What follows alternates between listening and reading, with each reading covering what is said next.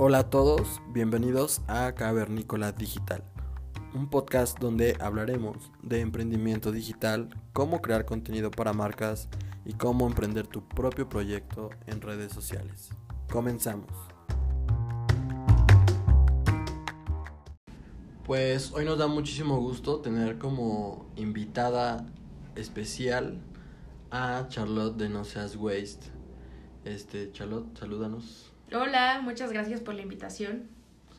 Pues qué bueno, nos da mucho gusto que estés aquí, Charlotte. Más porque eres toda una experta en, en redes sociales, creación de contenido este, digital, obviamente. Y pues queremos hoy que nos platiques a todos y que nos compartas un poco de tu conocimiento. Pues Charlotte, cuéntanos un poquito más a detalle sobre tus inicios, cómo es que nace la idea de, de poder o de pensar en crear contenido para hacer más consciente a las personas de no generar basura. Platícanos un poquito sobre eso y también sobre tu proyecto que llevas en, en Instagram. Y pues, adelante. Bueno, pues todo empezó desde mis redes sociales personales. Como que siempre quise ser como ecoblog, no, ecoblogger, no, como traveler, blogger, de esas que, que toman fotos de viajes y de murales y de colores. Entonces, en mi Instagram personal, como que empezaba a subir este tipo de contenido o cuando iba a comer a algún lugar padre o visitar museos, todo el tiempo subía fotos y le decía a las personas la ubicación, cómo fue la experiencia, porque siempre me ha gustado todo este tema de bloguear las cosas. Va pasando el tiempo, en esa cuenta, pues de alguna forma sí empecé a tener una cantidad de seguidores, no muchos, pero eran como, no sé, 3.000, 4.000, y empecé a tener un estilo de vida más sustentable. Entonces en mi Instagram personal subía así como, ay, este, compré chía a granel o descubrí jabón sin empaque. Pero dije, ay, no, esto como que no combina mucho con mis paisajes y con mis murales. O sea, digamos que empezaste a compartir eso porque a ti te gustaba, no tanto como para, o sea, no pensabas en, en crear contenido de ese estilo, sino que tú lo hacías meramente natural. Exacto, o sea, lo hice porque eran cosas que yo quería compartir con mis amigos y con mi familia y con la gente que me seguía. Quería enseñarles todo lo que estaba descubriendo. Ok. Y entonces dije, no, esto como que no combina con mis fotos de la Roma. y decidí abrir una cuenta desde cero. Y yo estaba muy preocupada, así de, no, ¿qué tal que se me van todos mis seguidores? O sea, ¿cómo le voy a hacer para volver a conseguir estos cuatro mil seguidores? Pero ¿qué tal que mi vida personal? Entré en mucho conflicto y luego dije, pues ya, ni modo, desde cero. Y el 11 de noviembre del 2018 abrí la cuenta de Instagram de No Seas Waste. Ok. Y ahí pues digamos que empezó todo, todo este, o esta historia de éxito. Y pues, y pues ya que tenías el perfil, ¿qué era lo que, lo que compartías o cuál era tu estrategia? O en ese entonces todavía no tenías ni idea de, de lo que estabas haciendo. No tenía ni idea, no tenía una estrategia y conforme se me iban ocurriendo las cosas las iba posteando, aunque eso sí, lo primero que hice para poder crear contenido era hacer como un scouting de contenido en redes. Yo empecé a guardar las publicaciones que más me gustaban, o sea, de las cuentas que más admiraba en Estados Unidos y empezaba a guardar las publicaciones y a ver la forma de poder recrearlas, pero aquí en México. Como inspiración, por así decirlo. Exacto. Y ya empecé a, a hacer ese contenido parecido a- al que yo quería. Siempre quise tener un look and feel muy limpio, muy estético, con un diseño bonito, porque en mis traumas de querer ser blogger veía estos Instagrams como todos de un solo color o que parecían de ajedrez, todo eso, y dije, ay, Claro. como esta la empiezo desde cero, sí puedo lograr hacer algo así y diseñarlo y dibujaba en mi hojita cuadraditos para poder ver eh, qué tipo de fotografías iba a subir. Ok, eso está muy padre. Y una vez que ya habías arrancado, este, tengo el entendido de que empezaste con un challenge, ¿no? Que era el No Seas Waste Challenge y que creo que eso fue lo que te ayudó también a, a darte a conocer entre la comunidad eco-friendly. Sí, el No Seas Waste Challenge, o sea, yo abrí la cuenta en noviembre y empecé el challenge en enero porque es año nuevo y todos tienen nueva, nuevos propósitos y uno de esos es, es ser eco-friendly. Entonces aproveché esa situación e hice esta dinámica donde todos los días les ponía un reto a las personas y tenían que cumplirlo. Y la forma de ver que, de, eh, la forma en la que yo podía ver que sí estaban cumpliendo ese reto era que subieran una historia a su perfil y que me etiquetaran. Y las personas que terminaran todo el reto les iba a mandar una sorpresa, un regalo. Entonces en, en esa ocasión 25 personas terminaron todo el challenge y eso significa que fueron 25 cuentas que subieron diario una historia, entonces fueron 30 impactos publicitarios, bueno, que sí, sí fue en parte estrategia, darme a conocer, pero como que no me esperaba que tuviera un crecimiento tan orgánico y tan bonito eso me ayudó mucho a despegar desde el principio. Ay, qué padre. Creo que sí, ese fue un proyecto muy, muy padre, una iniciativa más bien, muy bonita y que después pues se replicó a más personas, ¿no? Sí, me empezaron a decir en febrero, no, hazlo otra vez, pero mi reto tenía 31 días y febrero tenía 28 días. Entonces les dije, sí, sí, sí, lo vamos a hacer, pero en marzo. Entonces lo hice en marzo. En esa ocasión lo terminaron como 30 personas y luego se dio a conocer, me esperé un mes más y lo volví a hacer al mes siguiente y ahí lo terminaron como otras 60 personas. Entonces fue algo, fue algo muy interesante. Sí, creo que está buenísimo porque como dices, o alguna vez te escuché decir, que tú puedes como contagiar a cinco personas y esas cinco personas a otras cinco y así se va generando como una cadena de, buenas acciones. Y quería hacerte otra pregunta. Ahora tengo el entendido de que eres la cuenta en Latinoamérica más grande que da como tips eco-friendly y todo esto. Compártenos un poco qué es lo que tú les, les dices a las personas que te siguen o que les compartes. Pues yo subo contenido dando consejos sobre cómo dejar de producir basura, cómo reducir el desperdicio de comida, alimentación un poco más sustentable. También hablo sobre el impacto que tiene la ropa y la industria textil. Hablo de todo, de menstruación, de un montón de cosas.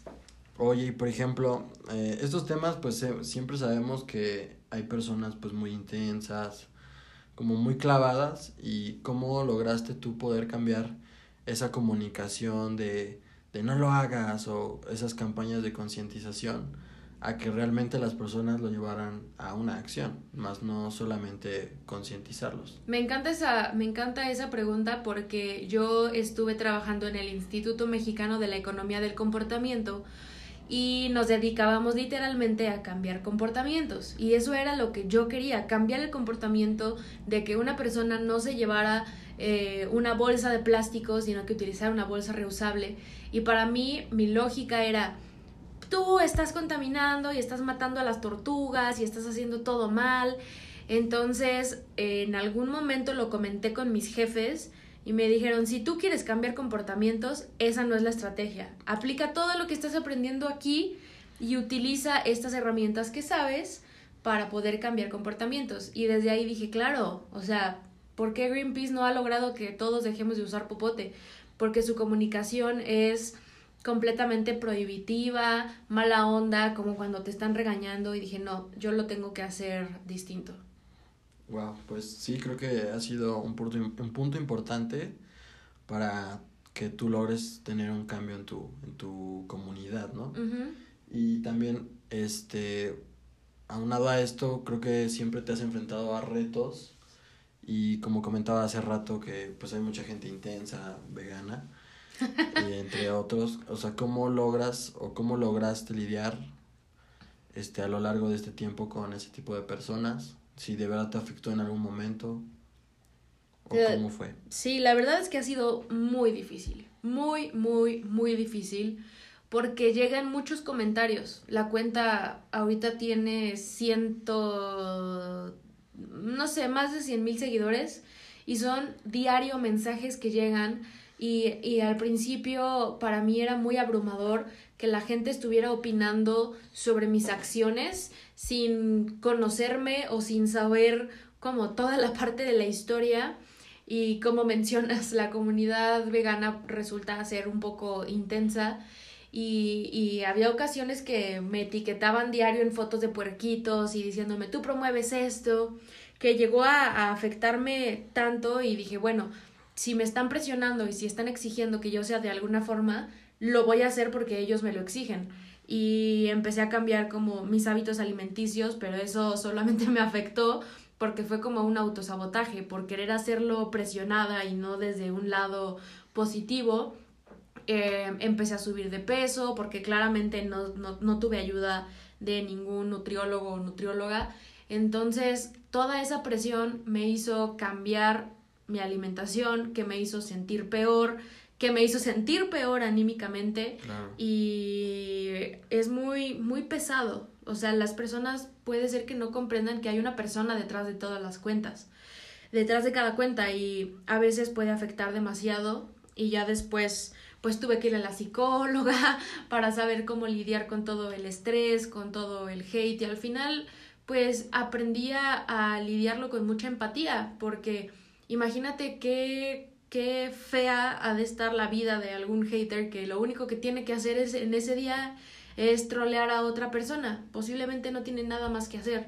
Entonces cuando yo entendí que todo lo que das es el reflejo de lo que eres, ya siento un poco de compasión por ese tipo de comentarios y ya como que trato de que no me afecten. Si hay uno que otro que es como qué flojera que me estés diciendo esto, porque no conocen toda la historia o todo lo que hago en el día, pero ya al final ya, ya me da igual, solo que es algo muy pesado.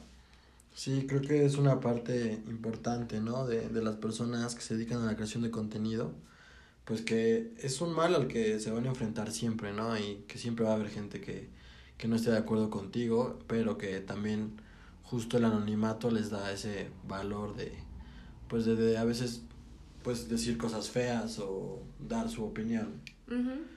Este, y por ejemplo, tú has trabajado con, con marcas. Este, ¿cómo ha sido como ese proceso de trabajar con marcas? Pues al principio muy raro, porque la primera marca grande con la que trabajé me pidió factura y por supuesto que yo no tenía idea de cómo hacer una factura ni, ni estaba creo que registrada en el SAT.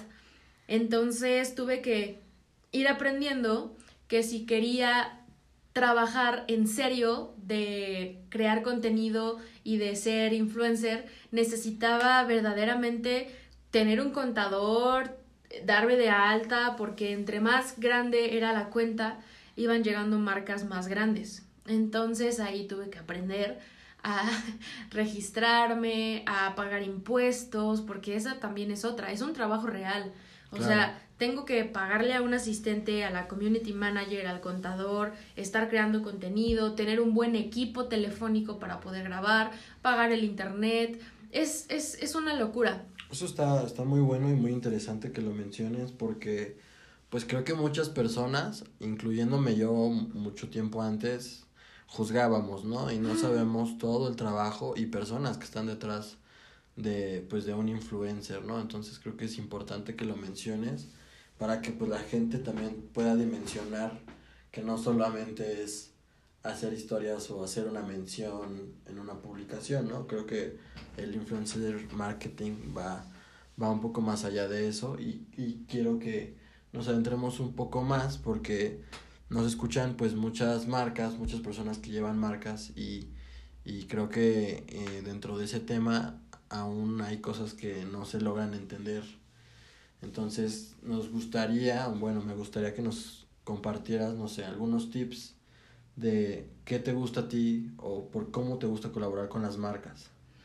Ok, pues en primer lugar sí tendrían que entender que hacer una buena selección de influencers es importantísimo. Claro. Por más padre que esté la campaña de alguna empresa, si no es algo eco-friendly, entonces yo no soy su perfil. Por más seguidores que tenga, no soy el tipo de perfil que necesitan. Me ha pasado que me quieren invitar a trabajar con marcas que mandan comida y es como, a ver, o sea, no puedo trabajar con esa marca porque genera basura. O acá marcas de, de zapatos de piel de víbora, ¿no? no, pues no. O sea, imagínate. Se me vienen encima la vegan police. Pero exacto, que las marcas hagan un análisis de qué tipo de contenido es el que está haciendo ese influencer para saber si va con los valores de esa persona y los valores de la marca y si sí, entonces confiar en el contenido que está haciendo el influencer. Si a mí me ponen a bailar y a maquillarme y a hacer cosas así, ese no es el tipo de contenido que hago. Tienen que confiar en que se va a comunicar de cierta forma, pero sí tener bien escrito en un brief cuáles son los objetivos de la campaña, qué es lo que se espera, si se espera, eh, no sé, eh, visitas al sitio web, si se espera eh, tener un mejor posicionamiento de la marca. Tienen que saber transmitir bien el mensaje de la campaña, tener bien establecidos los deadlines. si, o sea, me pasó con una última marca que, me que les tenía que mandar las historias antes. Entonces era calendarizar todo mi, todo mi contenido para que tuviera sentido tener las historias un día antes grabados, usar la misma ropa, como que todo tenía que encajar perfectamente y que todo lo tenía que aprobar el cliente antes. Sí, claro. Y creo que, pues sí, como tú dices, eh, hay muchas marcas que, que, pues que tratan de, de que los influencers digan textualmente, o sea, que literal se echen el comercial de hace mil años, ¿no? No entienden que ahora las cosas van un poco más orgánicas y que tiene que ir de acuerdo con la personalidad del influencer. Y pues también quería preguntarte, este, si, porque bueno, hay, hay mucha, pues mucha duda entre si realmente ayuda, o sea, un influencer a, pues no sé, a posicionar tu marca o a vender, etcétera. Entonces, ¿tú qué opinas sobre si realmente, o sea, un influencer marketing como estrategia de, de tu marca realmente puede potencializar a, a, pues a, tu marca. Ay, qué difícil, porque en sí los influencers no venden. Eso es el área de ventas. Eso es tener tu sitio web optimizado con un checkout y PayPal. Como que nosotros influencers somos un medio publicitario que da a conocer un producto o servicio a través de nuestra publicidad, o sea, a través de historias, reels, Instagram TV, lo que ustedes quieran. Y definitivamente sí se generan ventas, sí puedes llegar a vender eh, algo con un código de descuento que yo siento que es de las únicas formas en las cuales puedes ver si funcionó o no pero tampoco es como que a la primera mención que hagas vas a vender los millones. Sí, claro. Porque lo que pasa con los influencers es que somos personas que pueden tener cercanía con sus seguidores. Es como la amiga ecológica que tienes. Y normalmente no vas con una amiga y le dices, oye amiga, cómprate este nuevo termo. O sea, no, no, no lo haces, como que le platicas a tu amiga la historia de cuando fuiste y que lo encontraste. La recomiendas. Se lo recomiendas, la vuelves a ver otra vez, traes el mismo termo y dices, ay amiga, qué padre tu termo. Sí, ¿te acuerdas que te había dicho? Ay, a ver, acuérdame cómo se llamaba la tienda. Okay. Y, a la, y posiblemente ni siquiera ahí lo compres, sino que a la tercera. Las ventajas de este influencer marketing es que al ser personas generas más confianza en los usuarios, más empatía y dices, ah, bueno, pues esta chava si lo usa, ella es más o menos como yo, este, le gustan las mismas cosas que a mí y es una responsabilidad gigante. Entre más seguidores tienes y más gente te ve, tienes que ser más responsable con el contenido que sacas porque nunca sabes si hay una niñita de 11 años, de 10 años escuchando lo que estás diciendo y que van a seguir todo lo que hagas. Entonces es también como que aprender a colaborar con las marcas que verdaderamente funcionen o que sí te gusten o que realmente usarías y no aparecer un, un comercial andante, una edecán digital. Una digital. Ciberedecán. Sí, es un término que se ha usado últimamente. Y también mencionas algo muy, muy interesante, que dices que los influencers no venden, que depende también de las marcas pues tener optimizado pues su página para empezar, su sitio web o su landing page o, o su perfil de Instagram, ¿no? Hay muchas marcas que, que siguen como en pañales y todavía no entienden bien esta onda. Entonces, este, ¿qué, pues, ¿qué le recomendarías a la marca o a las marcas que, que deben de por lo menos tener ahora sí que básico en su, en su feed? Mm, pues en su feed como el nombre de la marca, un link al sitio web, si es una tienda, poner las sucursales, los horarios, el teléfono, eh, cosas que me van a preguntar a mí como influencer y que yo no tengo por qué responder esas cosas que tendrían que estar en el perfil de las marcas. Porque también, si tienen un sitio web, yo puedo saber perfectamente cuántas personas hicieron swipe up, pero yo no puedo controlar que no sea responsiva a un teléfono celular o que se trabe o que se vea chafa. Como que tener también lista su parte es importante.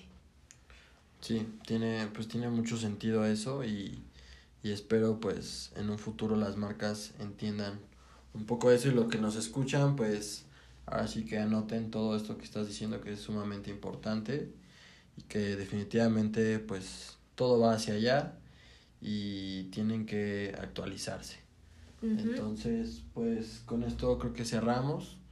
Muchas gracias Charlotte por compartirnos un ratito pues toda tu experiencia y cómo ha sido tu, tu crecimiento en Instagram y en otras redes sociales. De nada, fue un placer.